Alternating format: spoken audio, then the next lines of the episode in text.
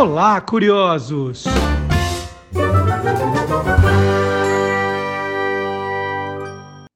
Bom dia, curioso! Bom dia, curiosa! Hoje é 20 de agosto de 2022 e por que tanta alegria? Porque está começando o Olá, curiosos número 100. 100 semanas com você nesse novo formato, né? Um pouco de podcast, um, um pouco de programa de rádio, até um pouquinho de programa de televisão, às vezes, uma mistura bem curiosa chegando para você aos sábados, mas que você pode acompanhar o dia e a hora que você quiser. Então, olá, curiosos, número 100, tudo o que você sempre quis saber sobre qualquer coisa. Então, já que é programa número 100, sem mais delongas, vamos saber agora quais são as principais atrações do programa de hoje. Vamos lá para as manchetes. Um bate-papo com Luiz Fernando Malhoca, o senhor rádio, que nós vamos começar no programa de hoje as comemorações do centenário do rádio, hein? E a guerra dos 100, ó, e a guerra dos 100 anos durou 100 anos. Programa temático também, né, com o número 100. Então, o professor Vard Marques vai responder essa pergunta. Guerra dos 100 anos, porque durou 100 anos, é ou não é? E o cachorro que andou 100 quilômetros para morder o dono. Verdadeiro ou farsa? Essa é história. O cachorro, ele, ele caminhou 100 quilômetros, mordeu o dono e o que aconteceu? Você vai saber daqui a pouquinho. E corrida presidencial, mais um jingle da nossa série Jingles Políticos com o professor Fábio Dias, que começou muito bem na semana passada com o Silvio Santos, hein? Quem será o personagem de hoje. E o Guilherme Domenichelli entra no mundo animal para explicar para a gente por que os gatos têm pupilas pontudas. Já reparou? Guilherme Domenichelli vai explicar. Tudo isso e muito mais no Olá Curiosos número 100, que começa agora com um passeio pela nossa home, a home do Guia dos Curiosos, que está de cara nova já há dois meses. Nós já demos essa mudada, está mais fácil de navegar pela home, muitos destaques toda semana, por exemplo, né? Dia 22 agora, né, segunda-feira, tem o Dia do Folclore. E no dia do folclore, por quê? Dia do folclore, dia 22 de agosto. No site do Guia dos Curiosos tem a explicação, olha, a origem do Dia do Folclore e explicamos também a origem da palavra da palavra folclore. Então, você fica é, você fica bem informado, terminando o programa, indo navegar um pouquinho no nosso site. Né? Aí você gosta de folclore, tem um trabalho de escola para fazer com folclore, seu filho tem, seu sobrinho tem, dá dica, porque também no site do, do Guia dos Curiosos você vai encontrar uma reportagem com 15 personagens do folclore brasileiro, olha só. Então tem mais curiosidade. Olha, folclore está cheio de coisa. Tem muita coisa sobre folclore muitos outros assuntos, mas nesse caso vale a pena você navegar no site do Guia dos Curiosos. Então tem a informação, não tem aquelas explicações longas, né? É uma explicação mais resumida, mais pelo lado curioso da coisa, e aí você vai se divertir também e se informar. Então fica a dica www.guiadoscuriosos.com.br www.guiadoscuriosos.com.br E agora nós vamos para o segundo episódio da nova série aqui de jingles políticos. Né? Nós vamos até a eleição com essa série do professor Fábio Dias, autor do livro Jingle é alma do negócio. Quem será que vem hoje, hein?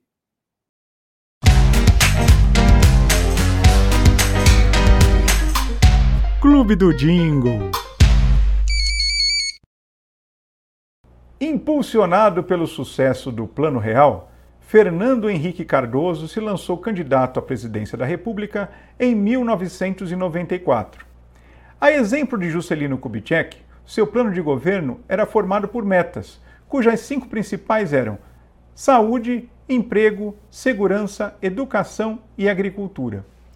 Para conseguir representar tudo isso, o publicitário Nizam Guanais, responsável pela campanha do candidato, escolheu a mão e os cinco dedos justamente para fazer essa representação, onde cada um dos dedos seriam cada uma dessas cinco principais metas.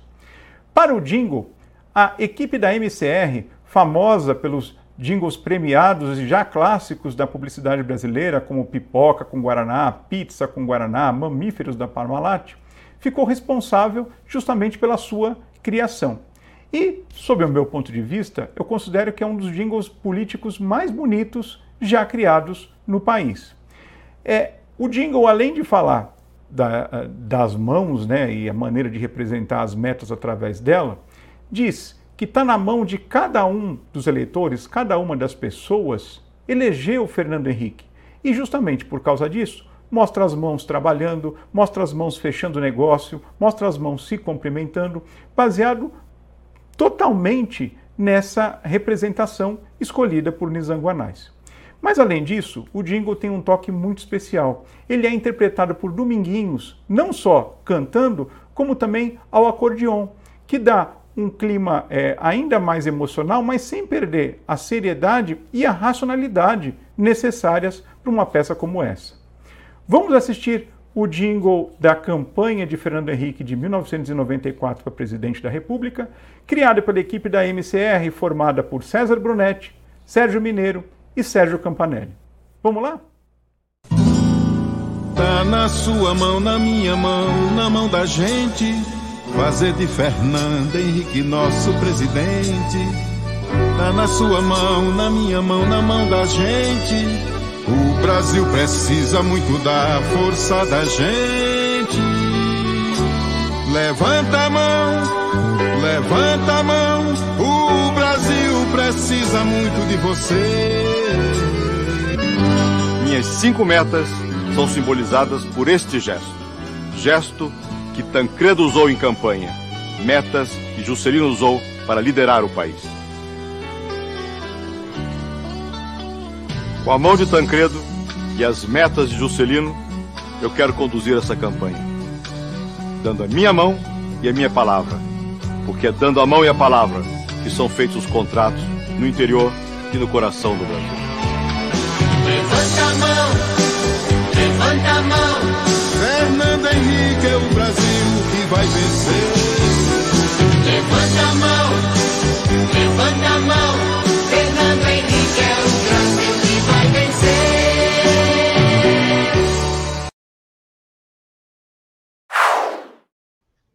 Em 7 de setembro de 1922, o presidente Epitácio Pessoa inaugurou as ondas radiofônicas no Brasil.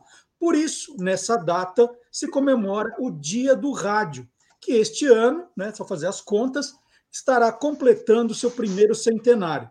E para começar as comemorações dos 100 anos do rádio no Brasil, neste programa número 100, ó, eu vou conversar com Luiz Fernando Malhoca.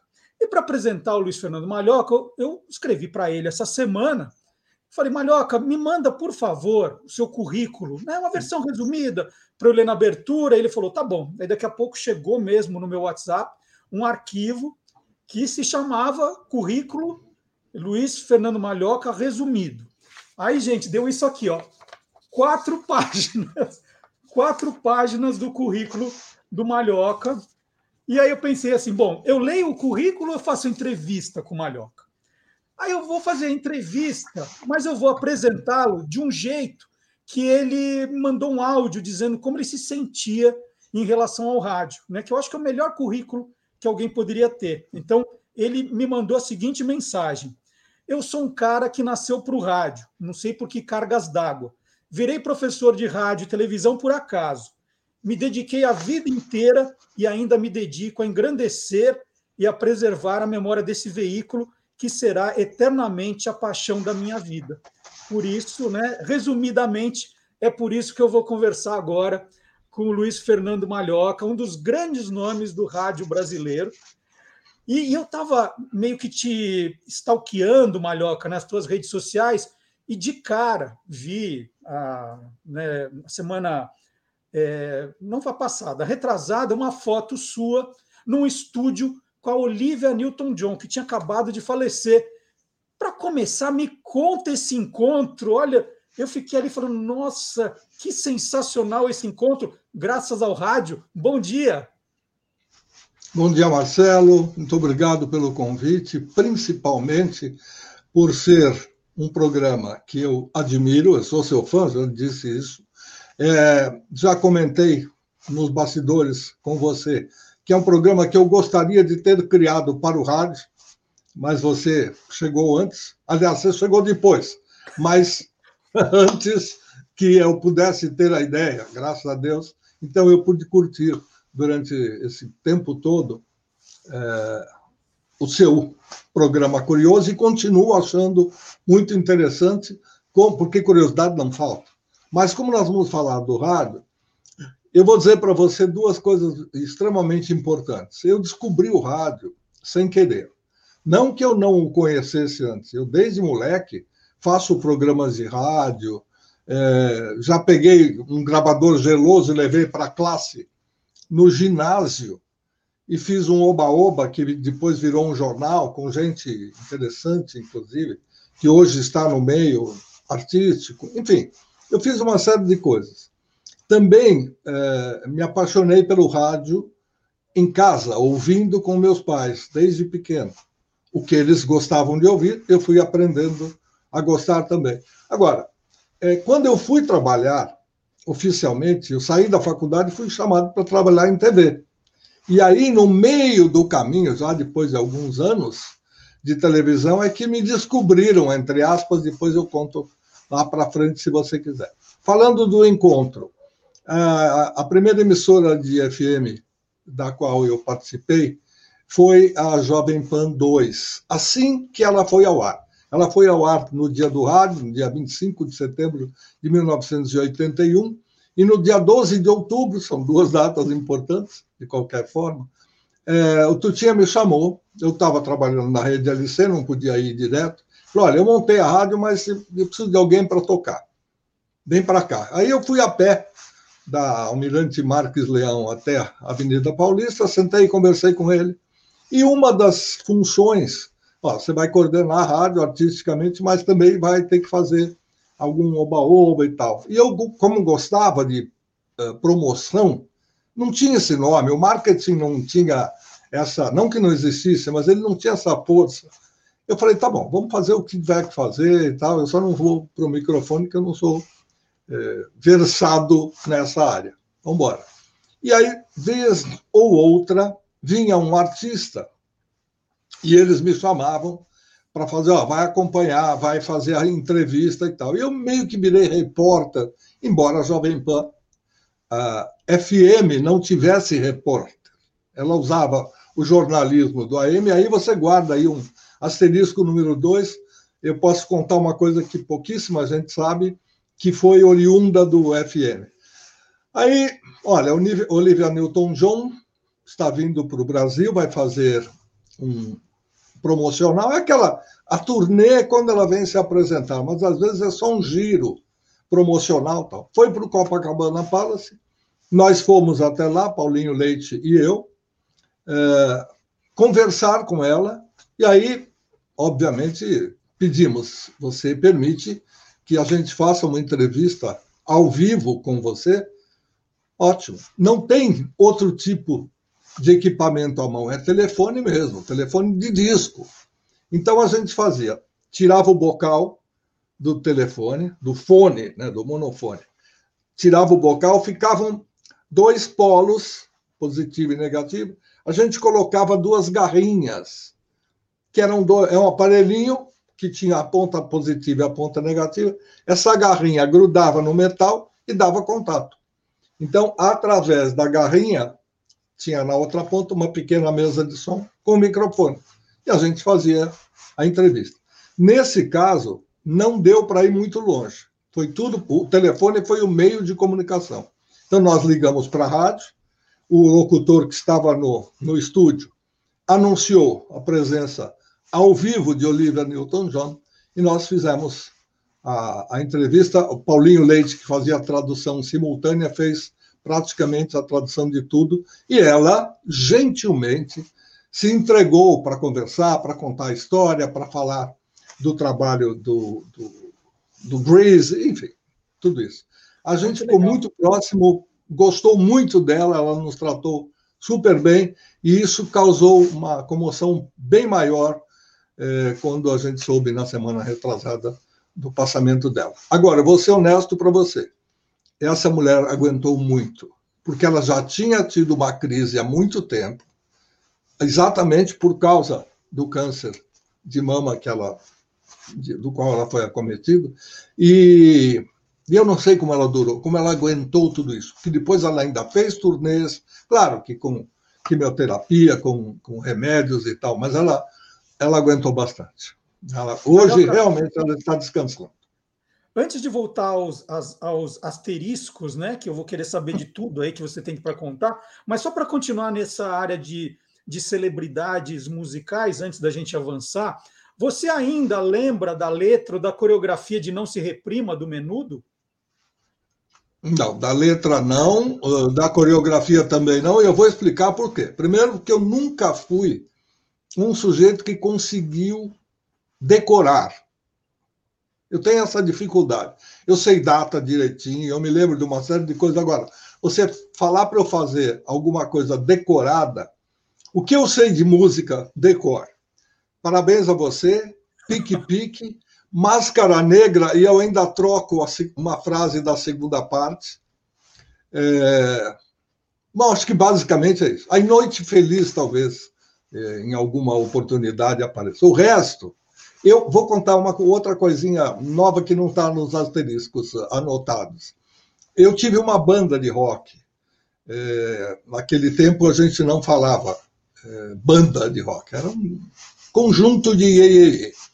Meus primos e dois amigos montaram e me convidaram para ser empregário, palavra que eles criaram, um misto de empregado com empresário. Então eu arrumava shows para eles, era algo que eu podia fazer.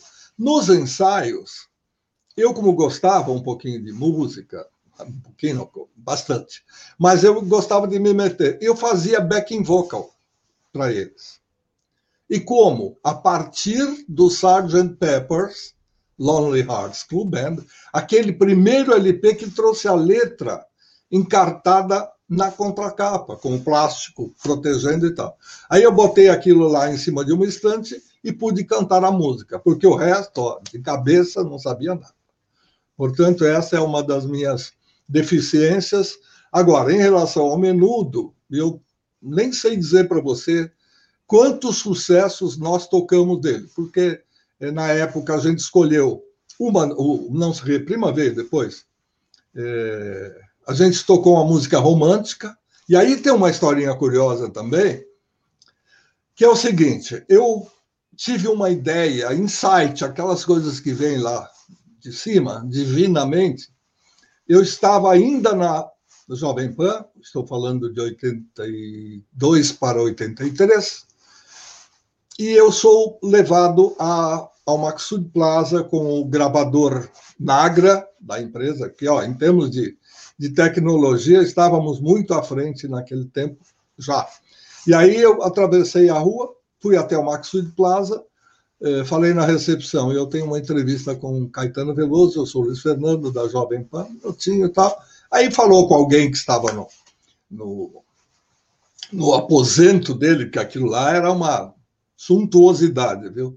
Tinha de tudo. Tinha sala de, de, de espera, de atendimento, depois o quarto, aí o banheiro, mais um lugarzinho para fazer refeição.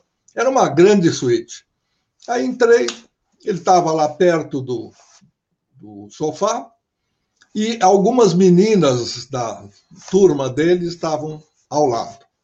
Aí ele falou: O que, que você quer fazer? Eu falei: ah, A gente vai fazer o clássico.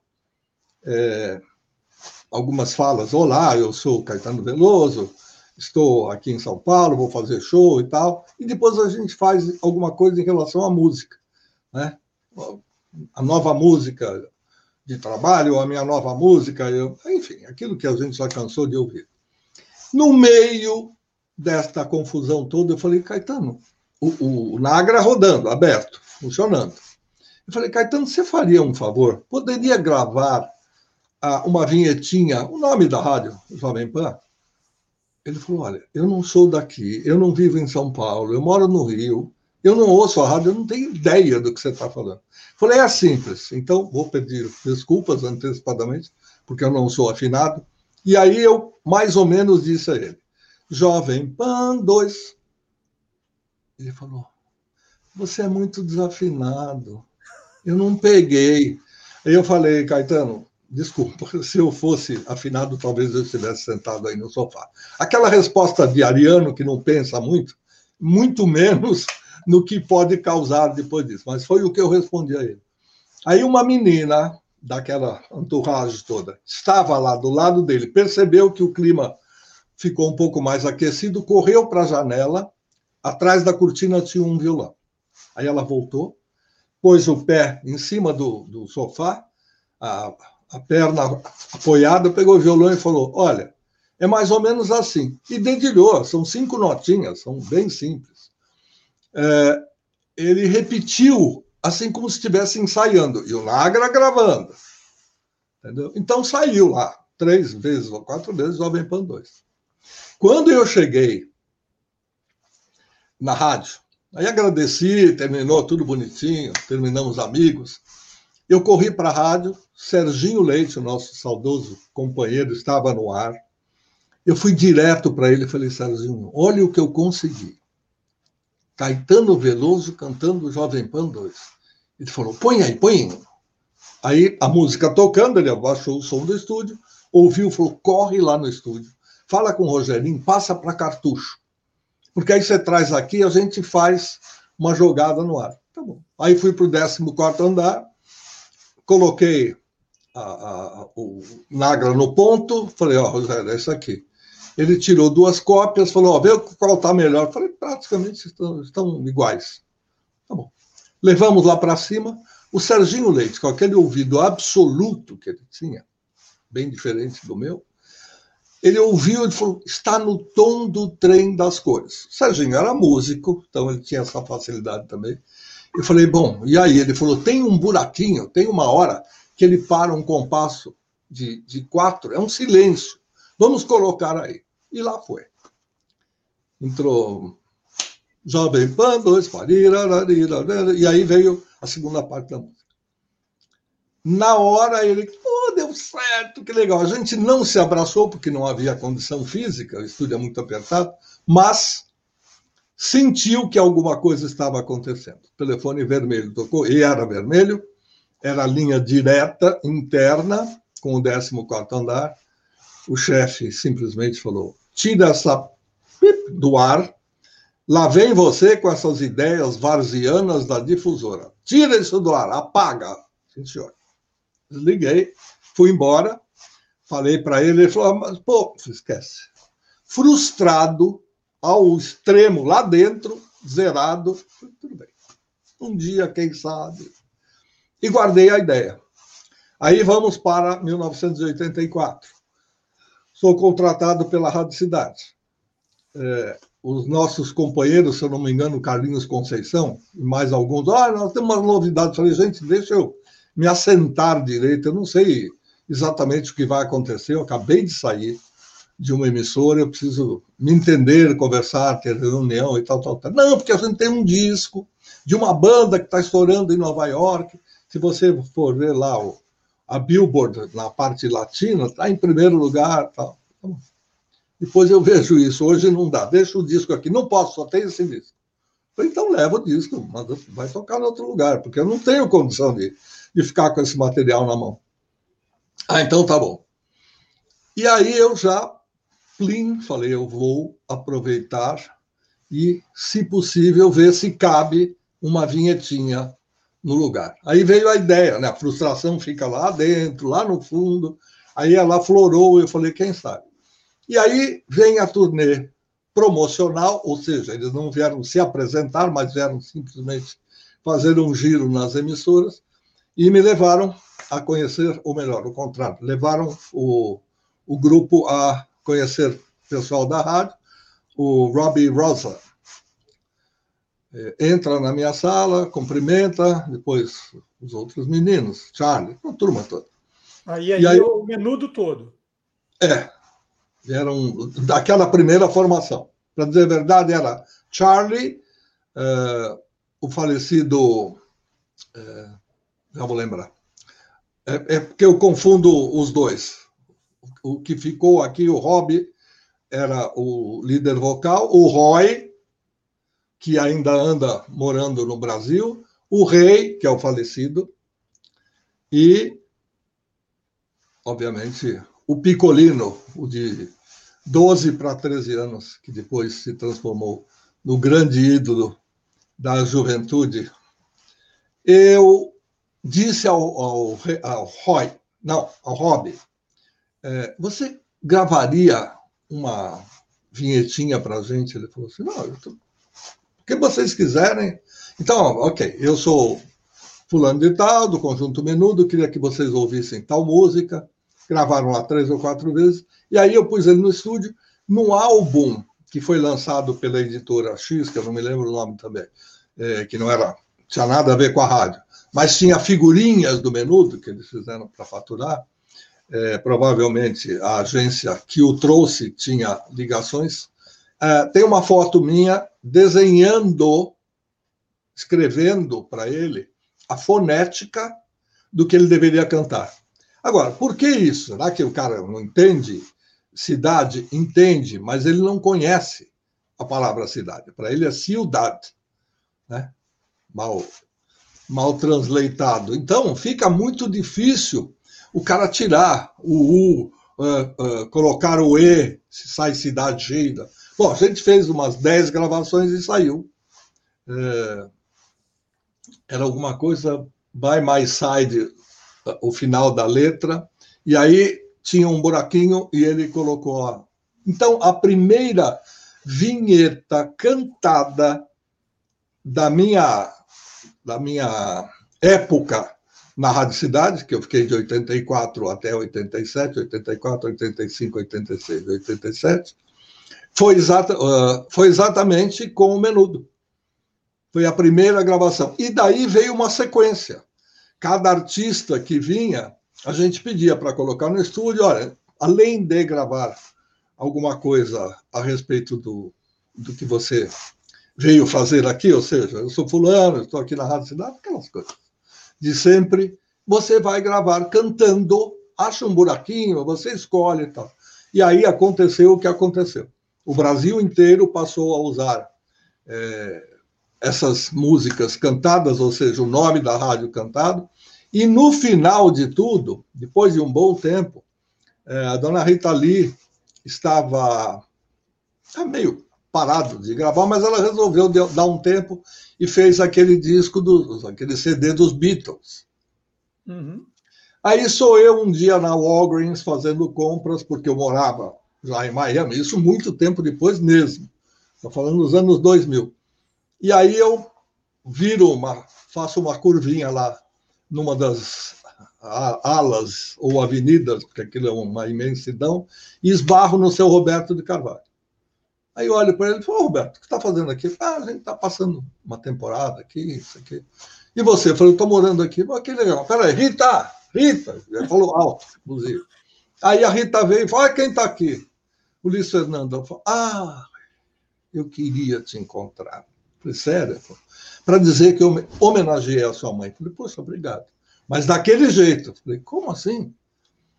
E me botaram num estúdio para gravar 38 vinhetas diferentes numa das músicas dos Beatles que eu vou trabalhar, e eu tenho que tive que gravar vários nomes e, no mesmo tom, mas de qualquer maneira, uma rádio tem nome grande, outra rádio tem nome pequeno e tal, pequeno.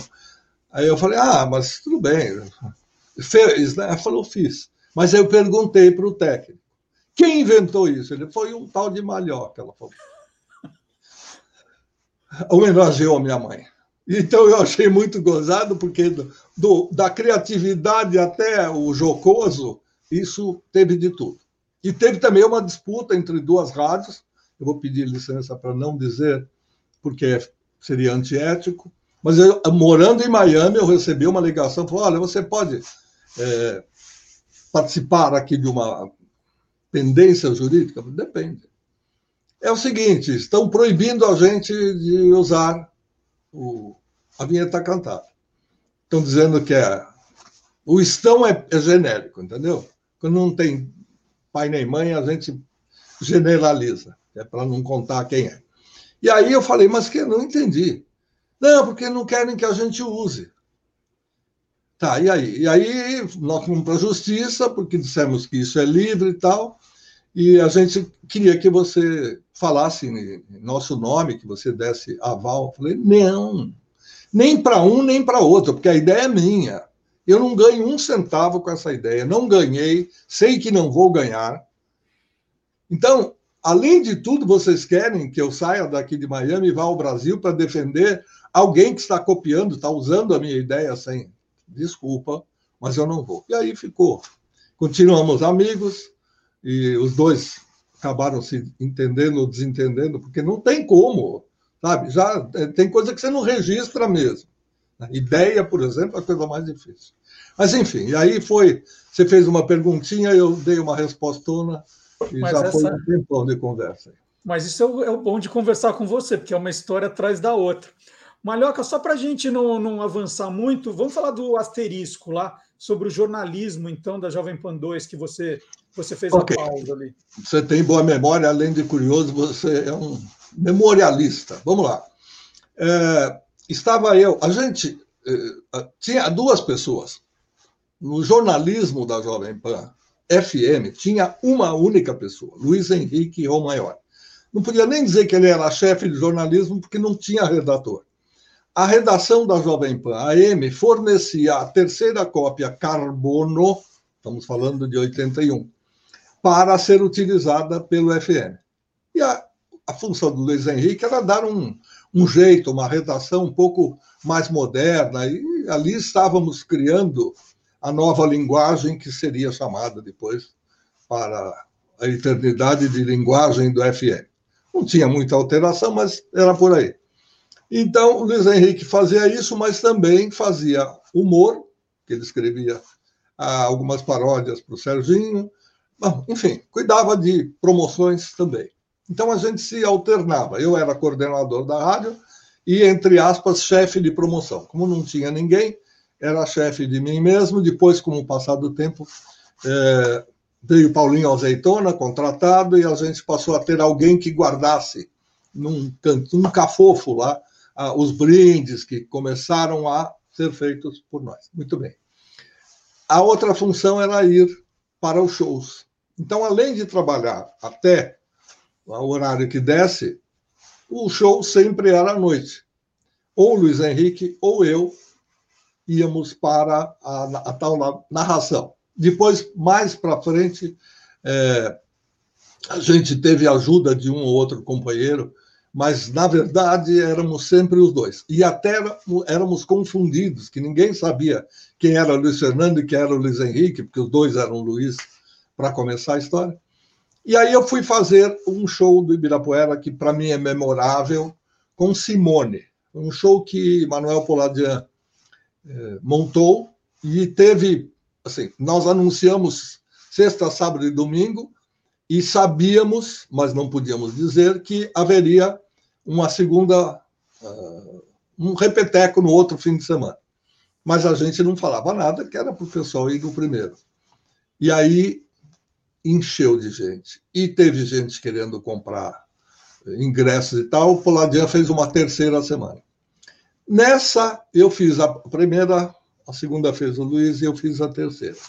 Gravamos com ela, tem uma foto muito legal que eu vou pedir para você reproduzir. É, não fui eu que agarrei, não, foi ela. E da gente nos bastidores e tal. Enfim. No dia seguinte, né, show é fim de semana, na segunda-feira, o seu Fernando Vieira de Mello me chama lá no 24 andar. Quando o seu Tuta, o seu Fernando me chamavam, que o Tutinha estava na minha sala, ou, aliás, eu estava na, na, sala com ele, era uma sala só. Então a gente se, se esbarrava todo o tempo. Agora, ser chamado no 24 andar sempre significa alguma coisa estranha. Né? É, a gente tem um pouco de medo e tem um pouco de curiosidade. Muito bem, o seu Fernando falou assim. É, falei com Tuta e ele gostou do que você fez no fim de semana. É um jeito novo de, de fazer entrevista e tal. Você não quer fazer isso no AM? Como? Retransmitir? Não entendi. Ele falou: não, não, não. E, vamos falar com o Tuta. Fomos lá, o Tuta falou: oh, ele conversou comigo, também achei legal a ideia. Muda a linguagem, você vai fazer uma apresentação musical no show da manhã. Falei, ah, legal. E o que, que eu faço? Cria.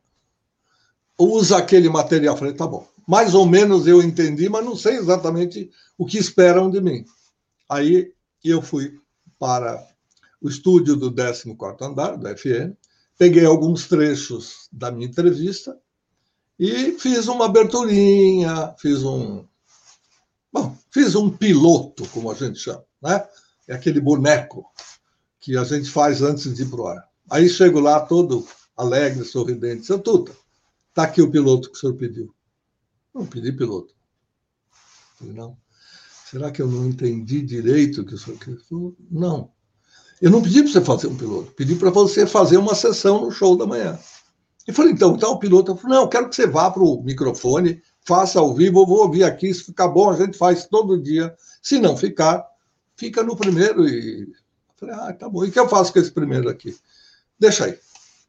E eu virei apresentador de uma sessão do show da manhã, é, só de música, aproveitando o material do, do FM, né, das gravações, e foi exatamente isso que causou a minha saída é, da emissora. Porque, já conto o começo e o fim, é, ocorreu que estávamos convidados por Manuel Poladian. O Poladian teve muita ligação com a gente, eh, comigo pessoalmente, mas com a emissora também, porque a emissora que permitia os anúncios dele e tudo mais. E ele deixava quase todas as, as grandes atrações na mão da gente. Só alguma coisa que era muito adulta e tal, que ele punha no AM.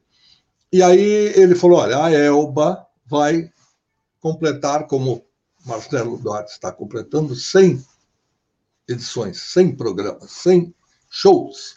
Então, nós vamos fazer um almoço para a imprensa e vamos ter lá um horário para o jornalismo, para fazer perguntas, entrevistar, depois para a TV e depois para a rádio. Eu queria que você fosse. Bom. Fui lá, almocei, assisti um pouco das entrevistas, esperei, encontrei um montão de gente querida, colegas de outras emissoras, emissoras não, de outros eh, órgãos de comunicação, porque de rádio só tinha eu. E aí tudo bem. Chego com uma entrevista.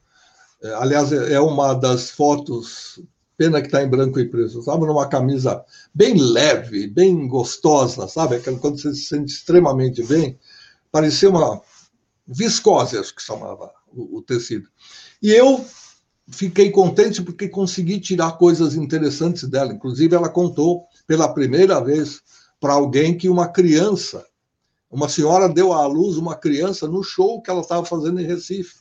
E aí a menina foi batizada com o nome de Elba por causa do, do show, do espetáculo, etc, etc. Tudo isso era grande novidade. Eu falei, ótimo.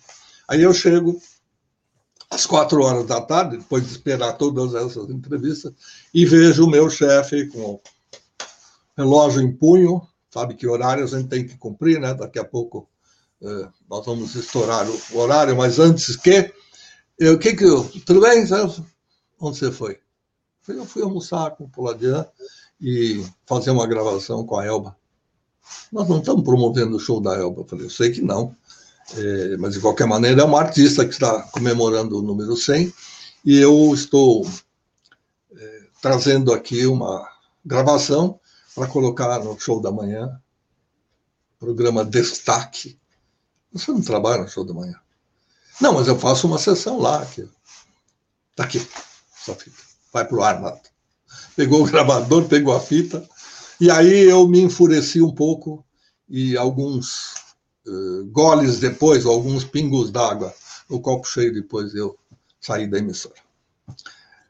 Essa história de um pedaço da minha carreira. Malhoca, é, lendo aqui né, o, o, o, seu currículo resumido, a gente vê muitas vezes né, é, criador, produtor, diretor, diretor, produtor, criador. E apresentador, né? Você falou no, no começo da entrevista que não era uma coisa que você, te agradava, né? Você já falou isso. Fez algumas apresentações e hoje você na internet virou um grande apresentador da memória, um grande entrevistador da memória do, é. do rádio, né? Você está fazendo várias séries, é, como Vozes do Brasil, que já passou de 100 programas. É, você, você não gostava mesmo? Agora você resolveu falar, agora eu vou fazer. Como é essa tua, a tua relação com o é, de frente para o microfone, é, antes e agora? Bom, antes eu não sabia como era, eu queria ser locutor de rádio. É uma longa história que eu conto no programa 200 para você, é, que eu quis ser locutor de rádio e, e, já tinha aprendido a colocar a mão aqui, porque eu via as pessoas fazerem e fazia também. Eu era um perturbador da ordem pública. Isso aqui está aqui porque fica aqui. Eu vou mostrar para você algo, não sei se a câmera pega, qualquer coisa a gente. Aí que a gente, a gente vai chegar aí. Segura um pouquinho que eu vou chegar aí. Vamos lá. Ó. Não, mas a gente pode. Ah, Agora isso aqui perto. é. Está muito perto. Chega um pouquinho. Tá. É, não, não eu, eu, dou, eu, mando uma foto disso aqui, digitalizado. Isso aqui é Clube RB. Eu era sócio, eu tinha 16 anos, mais ou menos. Estamos falando de 64. É, a luz aí acaba atrapalhando. Mas, enfim, é, eu participava de vários programas de rádio Claro que a gente está falando mais de AM, porque não, FM ainda não estava no ar, etc, etc. E eu gostava de tudo isso. Então eu ia buscar prêmio, falava com os apresentadores. Posso falar com o senhor fora do ar? Aquela chatice toda do sardentinho do padre, como chamava-me José Paulo de Andrade, finado e falecido e querido amigo, que ele tinha uma piada que dizia que aquele pentelinho era o tal do sardentinho do padre. A piada inteira não tem sentido, mas agora, mas de qualquer forma era esse negócio. Então, aquele chatinho era eu. Ia para todo lugar, ganhava programa do livro da Rádio Marconi do Cid Franco. Eu tenho autógrafo do Cid Franco. É uma coisa meio maluca da minha vida, mas eu gostava disso. Não só de ganhar prêmio, mas como de participar. Então, um dia, eu liguei para a Rádio América, falei com o seu Lorival Pacheco, também saudoso, e o Lorival falou: Olha, passa lá em casa, a gente estava morando próximo. Passa lá em casa, a gente conversa, você toma um café e tal. Eu não tive dúvida. Antes que ele chegasse na casa dele, saindo da rádio, eu já estava lá.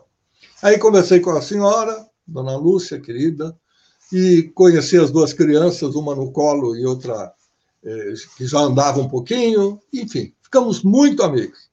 E aí um dia eu falei: Eu queria tanto ser locutor de rádio. Ele falou assim: Você quer fazer um teste? Eu falei, Como é que é isso? Pô, a gente grava, ou lê e tal. Eu fiz o teste, ele falou: Você não tem condição, você não tem voz. E ele tinha aquele vozeirão, forte, metálico e, e, e bastante grave. Ele falou: Não dá. Para trabalhar no rádio tem que ter alguma coisa mais potente e tal. Eu falei: Tá bom. Obrigado. E aí eu acabei desistindo descer. Quer dizer, depois de receber de um cara que é um dos meus ídolos a informação de que não dá, eu não passaria no teste, nem fui lá oficialmente, foi tudo feito em casa. Ele falou: esquece. Eu falei, tá bom, vou procurar fazer outra coisa. E aí, família dizia que eu falava muito bem, na verdade, ela queria dizer que eu falava muito. E aí ele vai ser advogado, e aquilo fica na cabeça. E aí eu fui fazer cursinho para direito.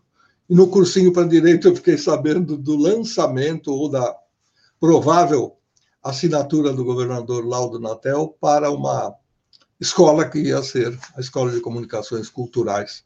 E aí eu aproveitei o vestibular e fiz as duas coisas. Então, eu realmente me toquei que eu seria um cara de bastidor. Porque até então, eu também não sabia como é que era feita a rádio. Não sabia que tinha tanta gente, que tinha gente que produzia, tinha o assistente, tinha o, o, o, o sujeito que fazia a sonoplastia, o sonoplasta, o operador de som, a técnica central que fazia a, os cabeamentos, enfim. Depois eu fui conhecer a, a estrutura da rádio, ainda antes de fazer a faculdade, e aí, obviamente, já descobri que meu negócio seria outro.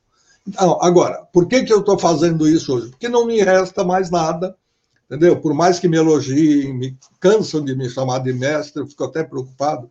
Você é uma lenda, antes lenda do que lêndia. Mas, de qualquer maneira, tem só uma coisa. Né? O que eu posso fazer hoje é levantar a bola do rádio para ele não morrer. E, e, como eu ainda tenho ideias, eu tenho muita coisa guardada, eu tenho duas caixas aqui do meu lado esquerdo, lá tem uma nomenclatura escrito relíquias, tem muita coisa. Mas muita coisa é, é coisa assim, o primeiro isso, o primeiro aquilo. Eu tenho aquele Bandeirantes que era colocado no, no, no microfone duro, não no microfone de estúdio, que era mais macio, mas naquele duro que se usava para para transmissões esportivas, que o Fiore Gilhote usava.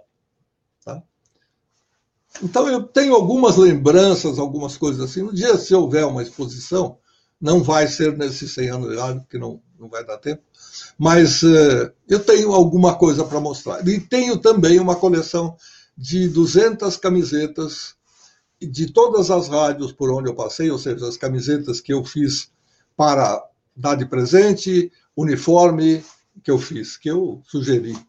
Eu não era confeccionista de nada. E aí a gente fez, eh, eu fiz uma coleção também com as, aquelas camisetas que a gente promovia o artista. Então apareceu o rosto do artista aqui do lado, às vezes o nome da emissora, enfim, eu tenho uma coleção vastíssima, uma de cada está ali para fazer, quem sabe, uma apresentação.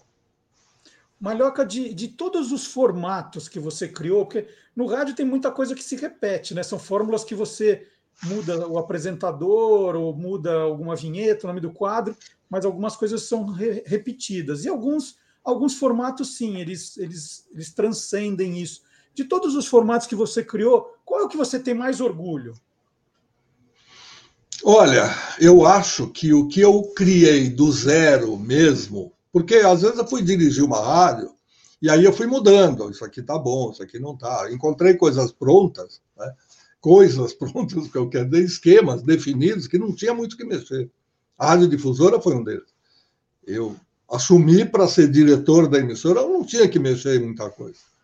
Ela era super bacana, até uma das rádios da minha cabeceira, a Rádio Excelsior Ida. Então a gente não tinha que mexer. Agora, aqui o meu orgulho de ter criado, inventado do zero e não, não tem cópia. Quando eu copio alguma coisa, eu posso dizer, ah, me inspirei, me baseei e tal. Não tem cópia. Esta rádio nasceu na minha prancheta, comigo, sozinho. Porque eu tinha que ter uma, dar uma resposta para um diretor superintendente em menos de três dias. Eu pedi a ele uma sexta, fim do, do expediente, sábado e domingo, me tranquei no estúdio que eu tinha de música e surgiu a 89 FM, a Rádio Rock. É, eu posso dizer assim, como segredo de bastidor, o que que veio, que iluminação eu tive de cara lá de cima? Anti-rádio. Eu guardei isso, escrevi para não esquecer, eu falei, eu vou fazer a anti-rádio. Ou seja, tudo que eu faço na Rádio Cidade eu não posso fazer aqui. E tudo que se faz em outras áreas eu não devo fazer aqui.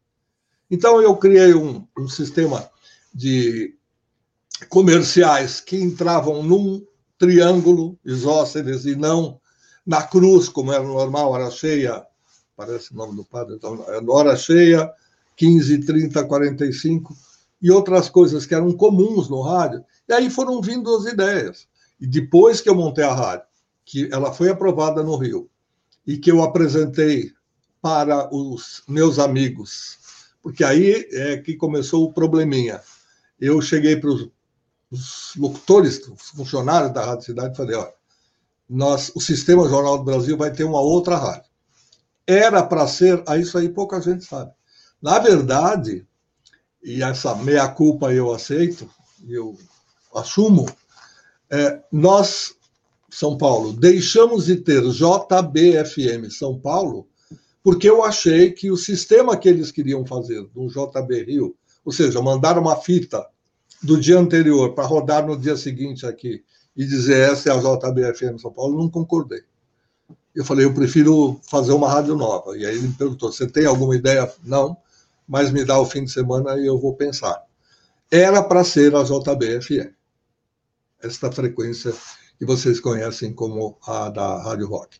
Eu achei que não, falei que estava faltando é, uma rádio mais específica para roqueiro com as vantagens que as rádios não têm. Qual delas? Uma delas. É, tocar uma música de, do Emerson Lake and Palmer de 26 minutos e 32 segundos integralmente. Não tem que editar, não tem que cortar pedaço, nada. Vai tocar a música inteira e ainda vai poder comentar sobre ela. E aí foram surgindo outras ideias, aí montada a equipe, eu perguntei na Rádio Cidade, quem quer, quem, quem é roqueiro lá dentro e quer ir para a outra emissora? E aí eu perdi alguns elementos incríveis e na Rádio Cidade, mas montamos uma outra rádio. E por fim, só para encerrar e fechar essa ideia, se você me perguntasse qual a rádio, se você ganhasse uma rádio, uma concessão, ou se você fizesse uma rádio, não sei. Mas uma rádio que você gosta, não sei. Eu gosto muito de música, eu gosto muito de promoção, eu gosto muito de informação. Eu não sei que rádio eu faria se eu tivesse a minha rádio. Mas se você me der uma rádio destruída, estropiada, sem condição de nada, eu vou aceitar, porque é isso que vai me motivar a fazer uma rádio nova ou uma rádio remendada, mas pelo menos uma rádio boa. Malhoca, desde o começo eu sabia que isso ia acontecer, que eu ia ficar com dor no coração quando eu dissesse para você que a gente tem que encerrar a entrevista, mas fica o convite né, para todo mundo que quer conhecer mais a história da rádio, seguir o Malhoca nas redes sociais, acompanhar o trabalho que ele faz. No Facebook ele publica também é, grandes entrevistas com as pessoas que fizeram a história do rádio. Tem no YouTube toda a coleção do Vozes do Brasil fica o convite também. E, e, e, fica, né, Marioca, a ideia da gente voltar a conversar em breve para continuar, porque eu tinha pelo menos mais umas 10 perguntas aqui, mas que não vai dar tempo de fazer. É, eu falo demais, eu sei, da família Tiago. Mas, ó, ele fala. É, mais, mais perto da eleição, eu quero conversar com você sobre os jingle político que você escreveu, que essa faceta eu não conhecia, vi aqui no currículo. E aí queria agradecer demais a sua participação no programa. De fato, desde o início, né, desde os tempos do Você é Curioso, o Malhoca sempre foi um amigo que, que é, ouvia, comentava, ajudava. Do começo do Olá Curiosos também, é, com esse olhar que ele tem, fala assim: ó, não fica falando o nome da vinheta e depois roda a vinheta, isso não tem nada a ver. Né? A vinheta, você não pode ficar já, já contando o que tem na vinheta. Eu fui aprendendo um monte de coisa com as broncas que ele dava. Não, não é bronca. É que o cara é metido mesmo e ele quer participar, quer colaborar. Mas bronca não tem, não tem nem porquê dar bronca.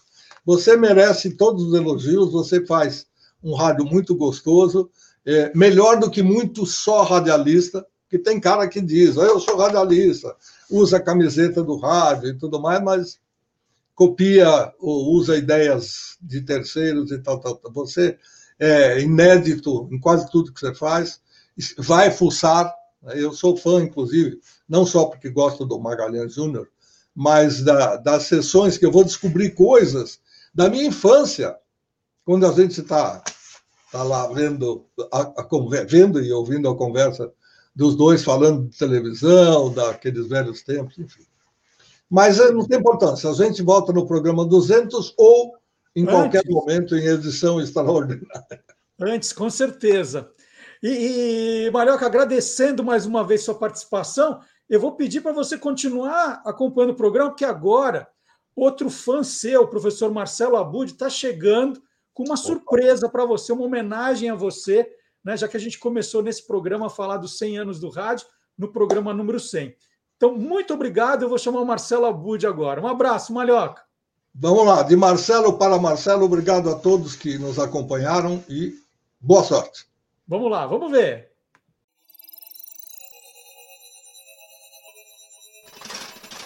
Hoje pode. Com Marcelo Abude. Olá, tudo bem?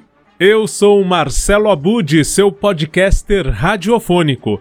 É assim que eu me identifico desde 2006 no universo dos podcasts. E neste momento não poderia ser diferente. Afinal, estamos prestes a comemorar a data que oficialmente entrou para o calendário como o centenário do rádio no Brasil, agora em 7 de setembro. Uma série de eventos e atrações celebram a data, e na Podosfera há muitos conteúdos também. Semana que vem vou trazer alguns bem originais para você, mas hoje nosso destaque é muito especial vai para um radialista que está ajudando a contar muitas histórias desse meio de comunicação por quem viveu e vive episódios importantes no rádio. Ele, inclusive, já foi premiado pela PCA e esteve aqui no quadro Interferência. Isso quando produziu a série Difusora 40 anos depois, há pouco mais de dois anos. Escutar as pessoas que fazem história e ampliar as experiências radiofônicas que elas têm para contar é o segredo do sucesso das séries produzidas para o canal do YouTube de Luiz Fernando Malhoca. Depois de revisitar a difusora, ele fez o mesmo com a Excelsior, a máquina do som. Em 2021 vem a série Como Nasceu. Nela, detalhes, histórias de bastidores, segredos de polichinelo e muitas outras aventuras ocorridas nesses 100 anos do rádio no Brasil estão em destaque em mais de uma dezena de episódios. Melhor de três. Foi uma sessão, uma brincadeira criada para a Radiodifusora de São Paulo em 1978, se eu não me engano. E esse projeto foi muito copiado. Todo mundo colocou nomes diferentes e no Brasil inteiro existia essa brincadeira da melhor de três, que consistia, genericamente falando, em uma apresentação de três músicas de sucesso, de muito sucesso. Aí o ouvinte, você, votava durante a apresentação dessas músicas e começava uma disputa interessante. O locutor falava das três músicas e aí elas eram mostradas integralmente e em 30 segundos havia a computação dos votos é, apenas durante esse momento havia um comercial que sugeria a melhor de três, ou seja, a apresentação da música mais votada da vencedora. Tem ainda os especiais Como Nasceu a Rádio Cidade e Como Nasceu a 89 FM, a Rádio Rock. Já a série mais recente dá voz a mais pessoas que ajudaram a escrever a história do rádio no Brasil. E a partir dessa série Vozes do Brasil, os episódios estão também nas plataformas de podcast, com o apoio do Léo Lopes da Radiofobia, além de continuarem a ser publicados em vídeo no YouTube. E como o Malhoca não se cansa, vem aí a segunda temporada do podcast Como Nasceu. Bem, quando a gente acompanha essa superprodução da Publinter, a empresa de comunicação do Luiz Fernando Malhoca, e as do Guia dos Curiosos do Marcelo Duarte, como esse Olá Curiosos, onde o hashtag Hoje Pode é inserido, nós percebemos o quanto o rádio está em todo lugar. E não resta dúvida de que cada vez mais o podcast oferece excelentes conteúdos e o melhor, com linguagem genuinamente radiofônica. Da minha parte, como bom ouvinte de rádio que sempre fui, eu sigo em sintonia e agradeço por esta contribuição sem tamanho para a história do rádio em nosso país e para a Podosfera, esse incrível universo dos podcasts. E agora é hora de provar que o mundo inteiro é curioso.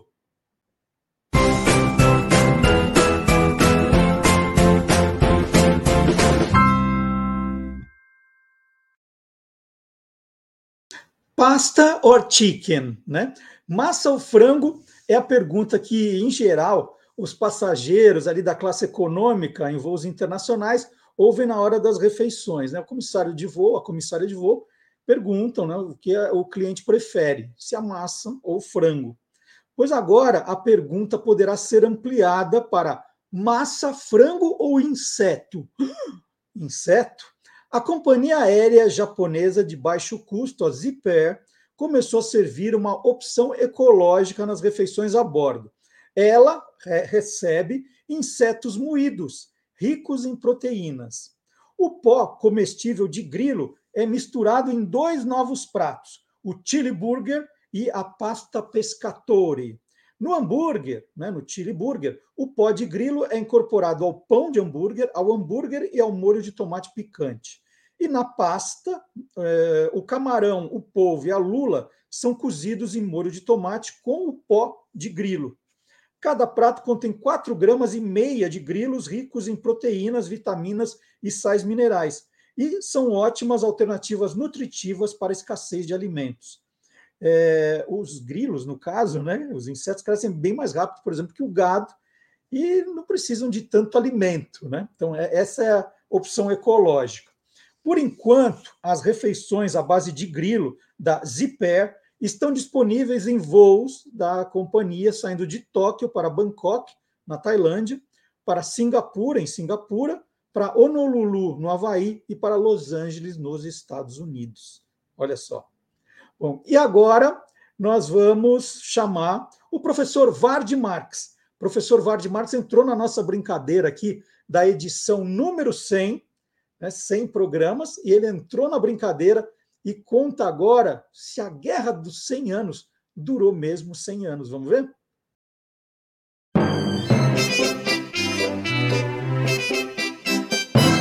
Aí tem história. Olá, curiosos sim! Então chegamos ao programa número 100, que número mágico, não é mesmo? Pois vamos falar de um dos números 100 mais importantes de todos os tempos, e aí tem história. A Guerra dos 100 Anos, que foi entre, principalmente, mas não só, Inglaterra e França, está errada a partir do nome. Como ela começou em é, 24 de maio de 1337 e terminou em 19 de outubro de 1453, ela teve, na verdade, 116 anos, 4 meses, 3 semanas e 4 dias. Tá, eu entendo.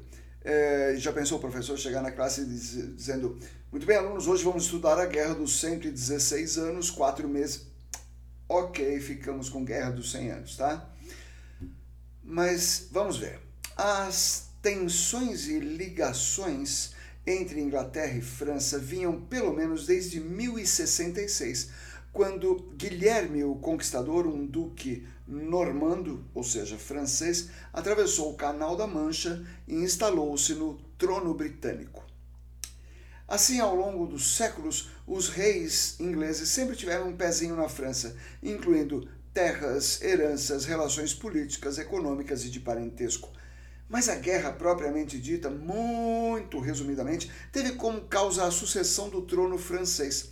Em razão desses casamentos de nobres, por conveniência, com a morte de Charles IV em 1328, o seu parente mais próximo na linha de sucessão era Edward III, rei da Inglaterra. Unificadas as coroas, a França obviamente se tornaria inglesa e de jeito nenhum a nobreza francesa permitiria isso ou seja, guerra.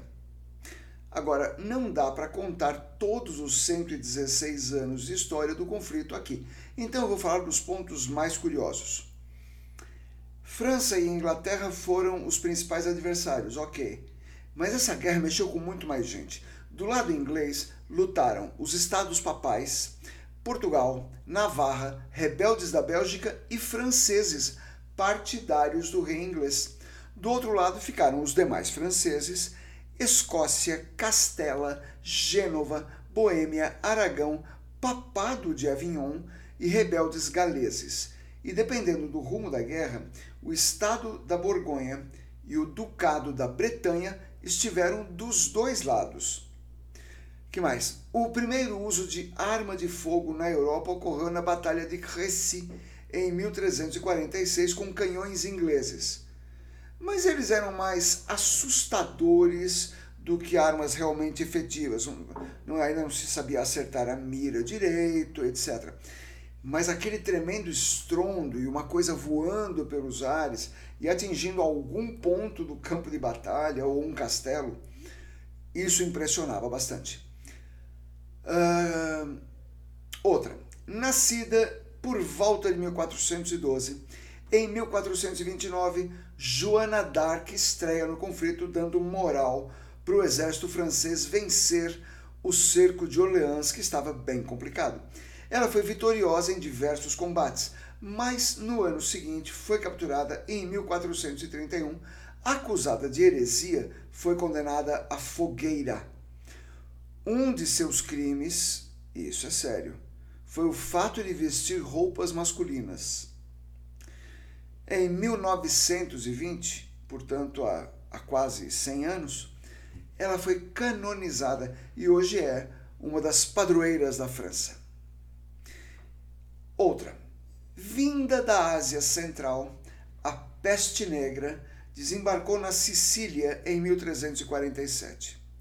No ano seguinte, já havia se espalhado por toda a Europa Ocidental, colaborando para a mortandade da guerra. Ah, a peste negra, ou peste bubônica, que era transmitida pelos ratos, ou mais precisamente pela pulga dos ratos, entre Eurásia e norte da África, matou entre 75 milhões e 200 milhões de pessoas. O surto na Europa durou até 1353. A peste acabou e a guerra continuou. E a guerra também acelerou o fim da Idade Média e iniciou o estabelecimento de França e Inglaterra como estados nacionais. Sim, porque, aliás, esse era um dos motivos da guerra, as fronteiras entre os dois países e saber que o inglês é inglês e que o francês é francês, isso eram coisas que não estavam bem definidas até que essa guerra acontecesse. Quando ela terminou, a gente tinha aí o embrião de dois estados nacionais. Até então, o único estado nacional era Portugal. E a minha favorita. Inglaterra e França estiveram em duas outras grandes disputas. A chamada rivalidade capetiano-plantageneta. Olha que nome bacana, parece bactéria, né? Não, é, capetiano é porque quem governava a França era, naquele momento, o, a dinastia Capeto. E na Inglaterra, a dinastia Plantageneta. Este conflito, esta rivalidade capetiano-plantageneta durou de 1159 a 1259. E depois, nós tivemos uma outra série de conflitos que aconteceram. Começaram aí por volta de 1689 ou, dependendo da fonte, 1714 e foi até mais ou menos 1815. Percebeu que foram outros dois conflitos também com o século? Pois é, então nós temos três séculos de batalhas e a ultra famosíssima Guerra dos Cem Anos foi apenas a do meio. É isso. Bom, e agora está na hora de falar um pouquinho dos livros, né? Vamos falar dos livros. Eu estou tão feliz. Esse, esses, esses dois últimos anos foram muito ricos em produção. Então, eu queria mostrar novidade: o Que Nem Maré é um romance juvenil, né, indicado ali para os adolescentes. Fui numa, numa escola essa semana, quando eu falei do enredo desse livro, a garotada se, se enlouqueceu ali. Né, que é a história de um garoto, ali de 17 anos, que resolve, nos 35 minutos que faltam para o Réveillon, lembrar de tudo que aconteceu naquele ano, na escola, né, na família, né, pensando no primeiro emprego, pensando na faculdade que ia fazer. Né, o, o, é, ele, um pouco de vítima de declarações racistas, né? Tem um amigo que é de família chinesa que também sofre com a questão da xenofobia.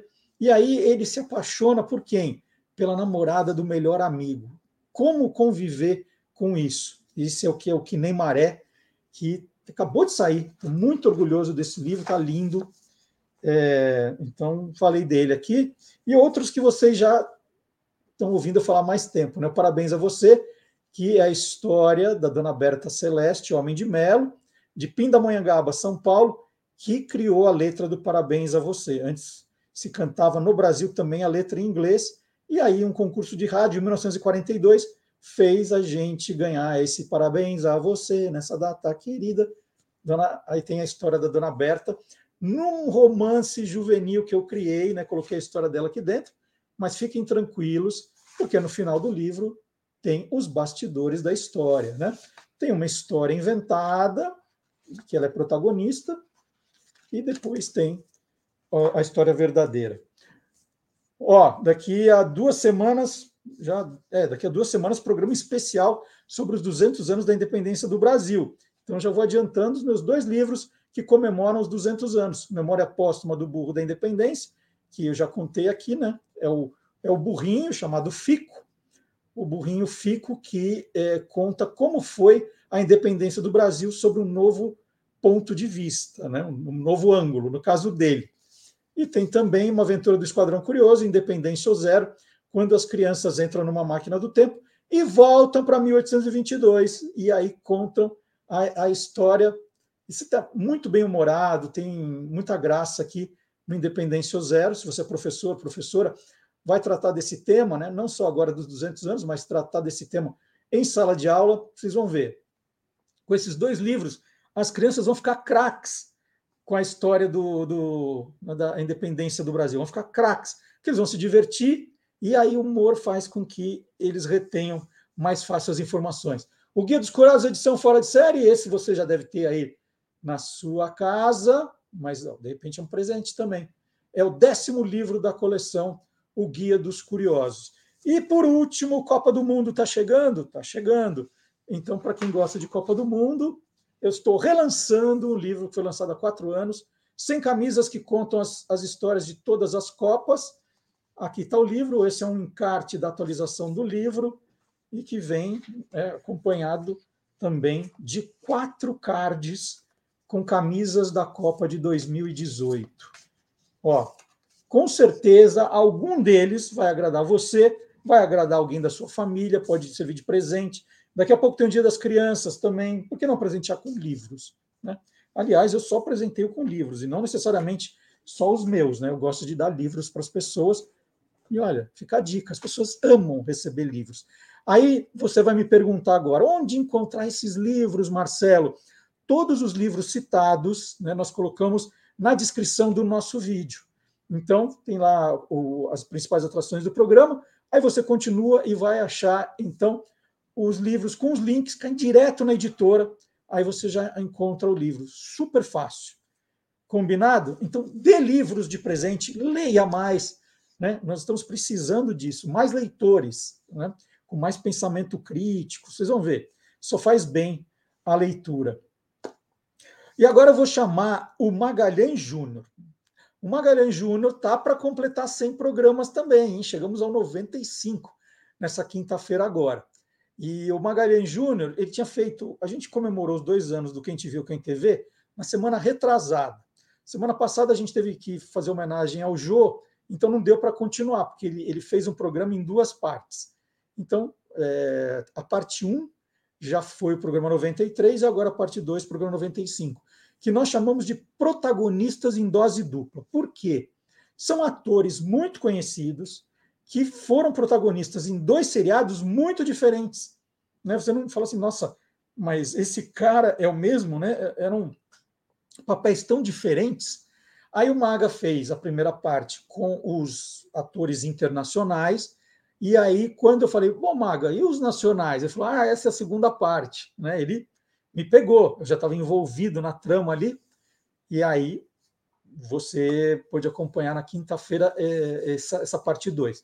Se não acompanhou nem a parte 1 um, nem a parte 2, está tudo guardadinho para você no canal do YouTube do Guia dos Curiosos. Então entra no Guia dos Curiosos do YouTube. Aliás, gente, nós estamos na campanha para chegar a 10 mil seguidores no canal do YouTube esse ano. E eu acho que dá.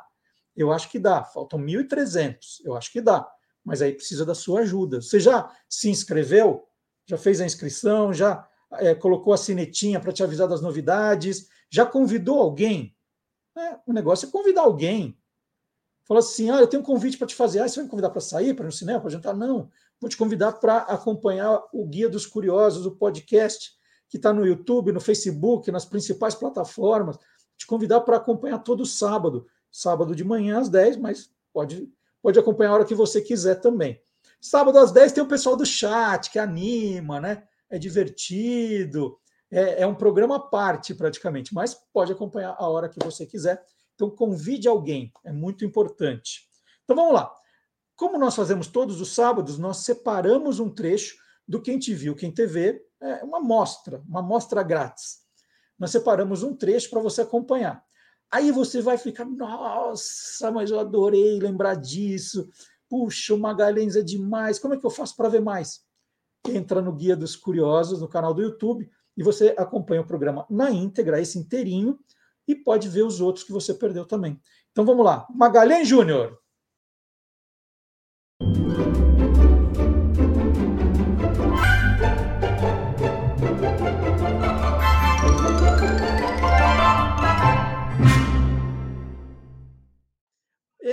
E, a versão feminina? Uma série com duas mulheres, então que 100% também das protagonistas depois fizeram um sucesso tão grande em outra série. Tem? Tem. Tem. E essa série, nossa, ela, era bem recente até. Né? É uma série de 2011 chamada Tapas e Beijos. Nessa série, a Fernanda Torres e a Andréa Beltrão, elas viviam Fátima e Sueli, duas amigas que trabalhavam numa loja de vestidos de noiva. E, e próxima a, a, essa loja, próximo a essa loja, tinha um restaurante que era de um cara muito especial, que era o seu Chalita, interpretado pelo saudoso Flávio Miliati. E a série Entre Tapas e Beijos, não Entre Tapas e Beijos não, Entre Tapas e Beijos é a música.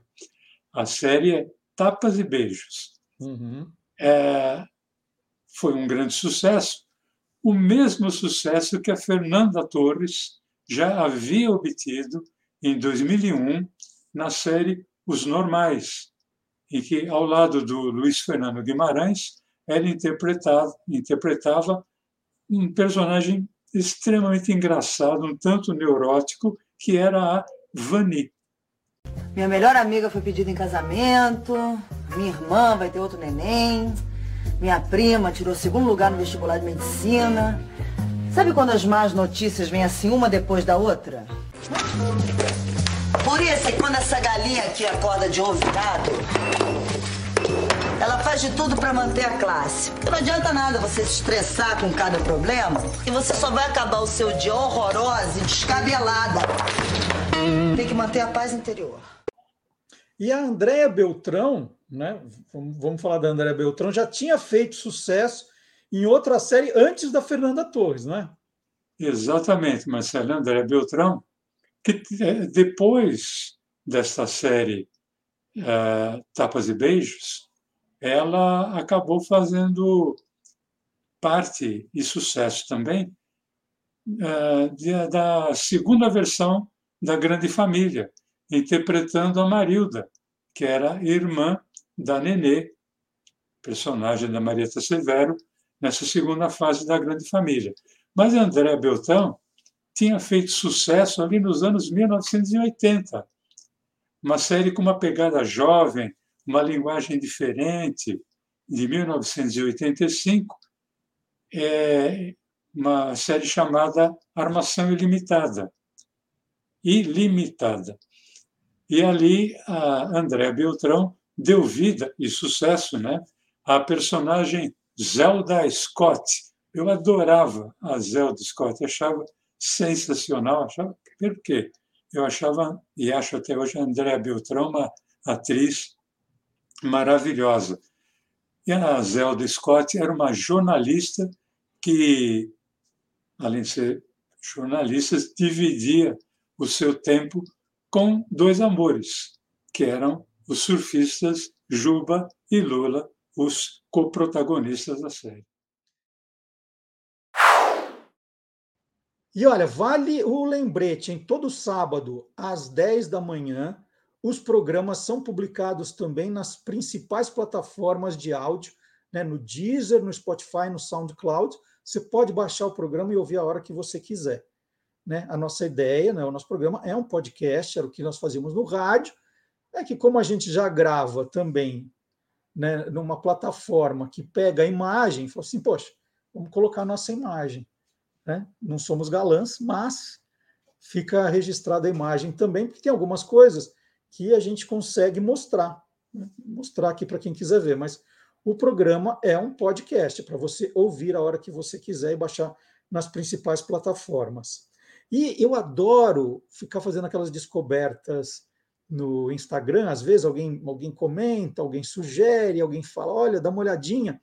E eu gosto de compartilhar com vocês. A descoberta dessa semana é um perfil do Instagram que eu conheci e já estou curtindo bastante. É daqueles que, quando eu conheci, eu já fui ver o que era e aí fiquei olhando tudo que eles já tinham publicado, né? É, e, é, e é engraçado que é um perfil com poucos seguidores ainda, porque é uma coisa tão bem feita, tão boa, você fala assim, nossa, eles devem ter milhões, né? E eles estão ali perto com 10 mil seguidores, acho que vale mais. É, é o, o, o, perfil é o Pixel Faker, Pixel Faker, e ele faz humor misturando personagens e cenas de filmes, séries e programas de TV. Então nós vamos colocar algumas dessas imagens, né? Vamos, vamos, já vamos colocar então algumas imagens do Pixel Faker eu vou falando e vocês vão vendo que é, é uma mistura né, de, de personagens que poderiam ter a ver, mas não tem nada a ver, e essa é a diversão. Por exemplo, tem lá a boneca da assassina de Round Six da Netflix com Toy Story, é muito engraçado. É, e, e, tem de tudo, da Star Wars com Edward Mãos de, de Tesoura, você, tá, você viu aí a loucura que é. E é muito bem feito, é uma produção muito cuidadosa, né? parece verdade. Então fica a dica é, para você acompanhar e curtir. Vamos colocar de novo na tela o, o nome do Instagram, né? É Pixel Faker, P-I-X-E-L F-A-K-E-R. P-I-X-E-L F-A-K-E-R. Pixel Faker é muito, muito divertido. E a dica de Instagram dessa semana. Adoro. Quando tem uma descoberta dessa, eu adoro compartilhar. Embora na minha rede social, na MD Curioso, a minha rede pessoal, eu também, sempre que faço uma descoberta, já publico lá, já compartilho, porque eu não gosto de ficar guardando muito tempo. não, já deixa eu compartilhar com o pessoal, às vezes, uma música nova que eu ouço de um grupo novo. É, um perfil, uma, uma, uma instituição que está fazendo um trabalho bacana, né? Gosto de compartilhar com vocês e aí eu compartilho no meu perfil pessoal, é o MD Curioso. E se você quiser escrever para o nosso programa, né, quiser mandar uma mensagem, isso funciona bem, o nosso e-mail é olacuriosos@guiadoscuriosos.com.br. olacuriosos@guiadoscuriosos.com.br. E uma notícia, vai, uma notícia para compartilhar também, porque eu compartilho notícias também, sempre curiosas. Roma ganhou mais um museu em junho passado, e eu achei o nome sensacional, que é o Museu de Arte Resgatada. É, ele fica na entrada das termas de Diocleciano, no Museu Nacional Romano. O local abriga obras de arte que foram roubadas e traficadas para o exterior e que agora estão retornando para casa. É, a primeira exposição tem cerca de 100 objetos, principalmente achados arqueológicos, devolvidos ao povo italiano em 2021. As peças sempre ficarão temporariamente no Museu de Arte Resgatado. Então, quando elas chegam na Itália, elas ficam ali por um tempo, né? e depois de um determinado período, elas serão entregues às suas regiões de origem. É, estão para voltar artefatos que estão atualmente no Museu The Get, de Los Angeles. Eles vão devolver três esculturas antigas de terracota e outras peças de arte, depois que foi revelado que os objetos tinham sido comprados ilegalmente. Três estátuas criadas entre 350 a.C. e 300 a.C. retratam o poeta Orfeu e valem juntas as três 8 milhões de dólares. 8 milhões de dólares, ó, mais de 40 milhões de reais. Depois da passagem pelo Museu de Arte Resgatada, as três estátuas serão transferidas para a cidade de Taranto, na região da Puglia. É, e nós já apresentamos aqui recentemente a The Stolen Art Gallery, lembra? Faz pouquíssimo tempo, que era a Galeria de Arte Roubada, um museu virtual criado no Brasil com obras que foram roubadas e nunca mais encontradas. Olha que louco, né? É, então são obras que sumiram e ninguém mais viu, mas elas podem ser vistas virtualmente nesse The Stolen Art Gallery. E por falar em arte roubada, bom, nós tivemos esse caso aqui no Brasil, né, da, da filha que fez um plano sinistro para enganar a mãe e roubar a, as obras que pertenciam ao galerista, seu pai, né? Então foi uma confusão danada e muito se falou sobre esse tema na semana passada. E no site do Guia dos Curiosos você vai encontrar uma reportagem bem bacana também sobre arte roubada no Brasil, né? Grandes roubos de arte no Brasil. Tem uma página especial no site do Guia dos Curiosos e fica o convite para você dar uma espiada, né? complementa tudo isso que a gente está falando aqui. Então, vale a pena você visitar o site do Guia dos Curiosos depois que terminar o programa, hein? Terminou, né? Você fala tchau pro pessoal do chat, né? Se estiver assistindo aqui ao vivo, e depois você entra e dá uma navegada, visita as redes sociais também, se você não teve tempo essa semana de ver o que a gente destacou, porque a gente destaca muita coisa que está no site também, as efemérides, né, os assuntos que estão na moda, por exemplo, esse de arte roubada. Então você curte tudo isso e muito mais, como eu disse aqui. E também, toda semana, nós publicamos vídeos novos, são os vídeos que estão bombando aí, vídeos que contam curiosidades em um minutinho, né, às vezes passa um pouquinho, mas nunca mais do que, muito mais do que isso. Então, um minutinho ali com curiosidades. E essa semana o que bombou foi a história do jogo de cartas Uno. Né? Você conhece o jogo de cartas Uno? Eu contei uma história bem curiosa que você vê agora. Quem inventou o jogo de cartas Uno? A história começa na cidade de Reading, em Ohio, nos Estados Unidos, em 1969. O barbeiro Merle Robbins e o filho dele, o professor Ray, gostavam de um jogo de cartas chamado Oito Maluco. Era oito maluco porque as cartas oito funcionavam como coringas, só que acabavam sempre se desentendendo. Merle queria improvisar novas regras e Ray argumentava que não, as regras deveriam ser respeitadas. E depois de muita briga, os dois resolveram fazer o próprio jogo de cartas e lançaram o Uno em 1971. Merle e Ray pegaram as economias de 8 mil dólares e mandaram imprimir 5 mil baralhos. Merle vendia os baralhos para os clientes da barbearia e Ray para seus alunos. Foi um sucesso imediato. Em 1972, eles venderam os direitos do jogo para uma grande empresa por 50 mil dólares e mais 10 centavos por unidade vendida. Hoje, a marca pertence à Mattel Calcula-se que em 50 anos de vida, o Uno tenha vendido 150 milhões de cópias. No Brasil, quem tem a licença para imprimir o jogo é a Copag, tradicional marca de baralhos. Opa, só tô com uma carta na mão. Uno! O nome Copag vem de Companhia Paulista de Papéis e Artes Gráficas.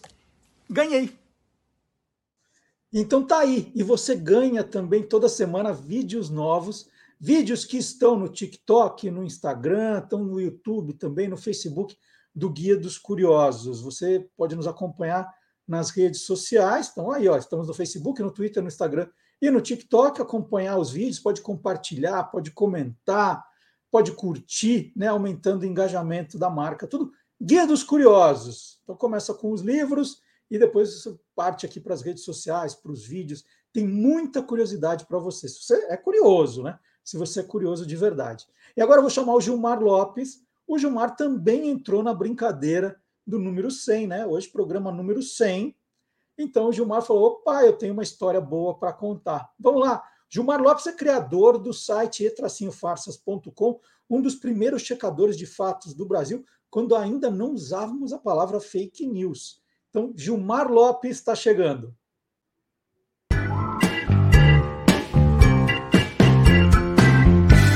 Verdadeiro ou farsa?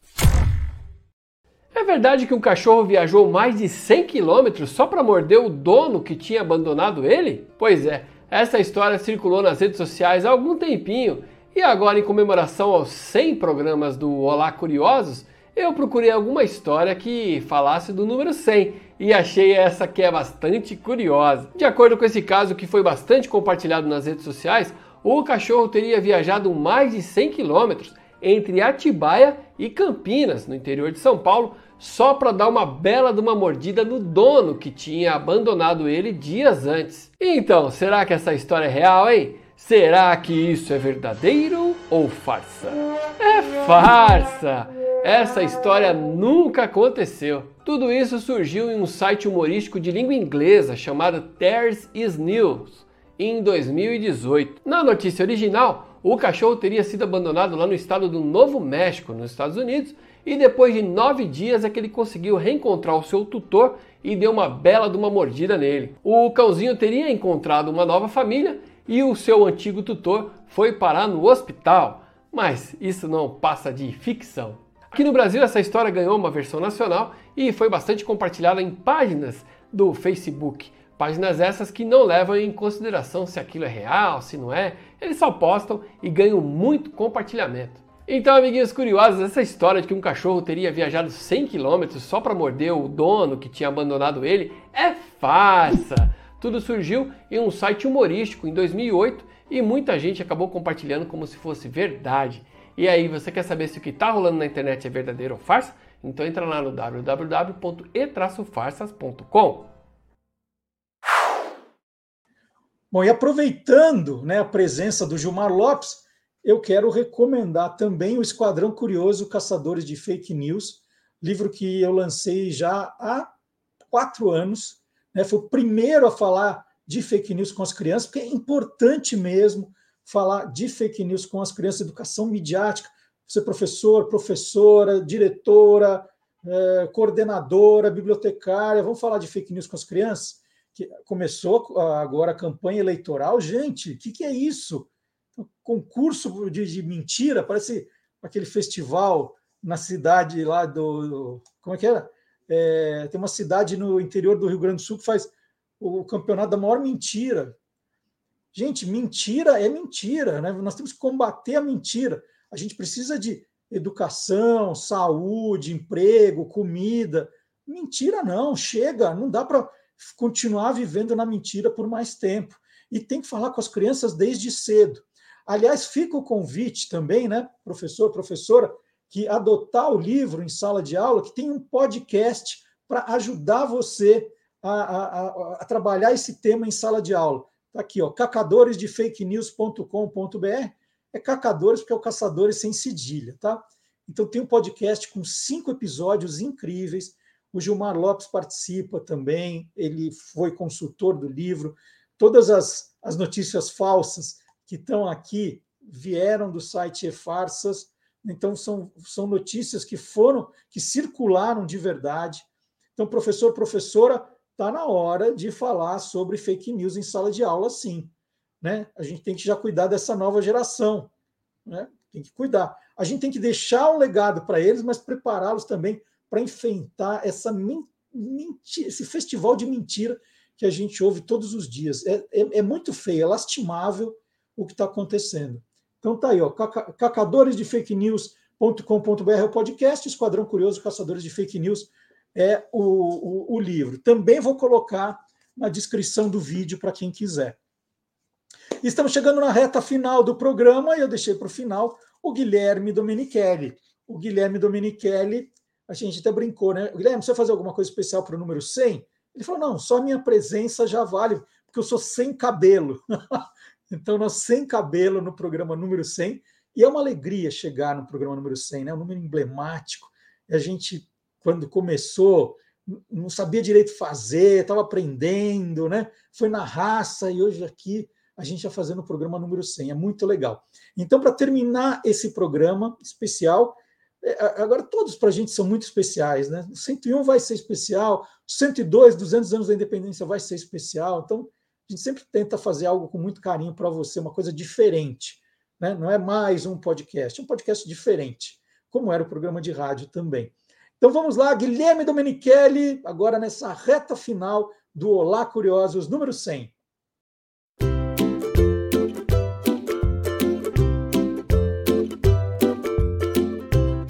Soltando os Bichos, com Guilherme Domenichelli. Gatos têm as pupilas dos olhos com um formato mais pontudo, como se fosse um risco?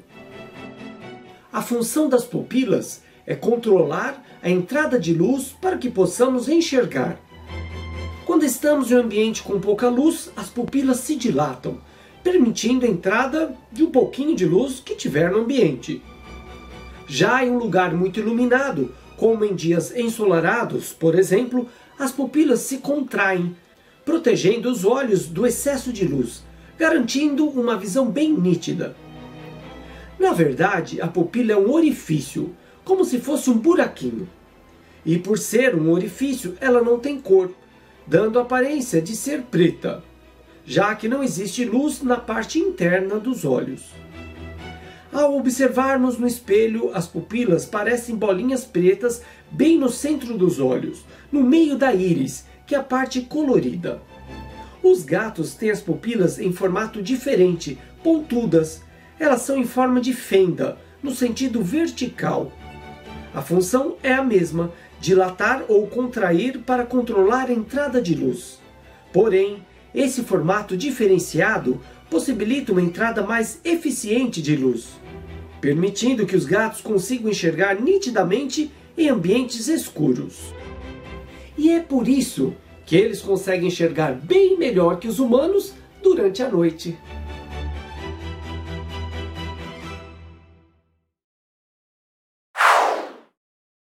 E assim, com o Guilherme Domenichelli, nós terminamos o nosso programa e fica o convite, então, para você visitar as nossas redes sociais, para você visitar o site do Guia dos Curiosos, né? E gente, todo, todo dia tem novidade. Então, vá curtindo, vá acompanhando, vá compartilhando. Não vá embora sem deixar o seu joinha, sem deixar o seu comentário. É muito importante para o engajamento do programa, para que mais gente veja. É, isso é muito legal. Muito obrigado pela companhia nessas 100 semanas. Temos que dar os parabéns para o nosso é, novo, é, é, agora é nosso futuro vovô, Antônio Mir. Olha, recebemos a notícia agora no Dia dos Pais que o Antônio Mir vai ser vovô. E temos que dar os parabéns também para o Nestor, que é, é, é, é, quem comanda tudo isso, está escondidinho atrás aqui do Olá Curioso, comandando tudo, que casou, casou na semana passada. Olha só que corajoso. Então, parabéns para o Nestor e para a Bruna, parabéns para o Antônio Mir. Essa semana, na quinta-feira, foi aniversário também do Guilherme Domenichelli, o Marcelo Abud fez aniversário e a gente não deu os parabéns para ele. Então, um monte de parabéns para todo mundo e muito obrigado a todos que estão aqui nos acompanhando. Um abração até semana que vem. Tchau, gente.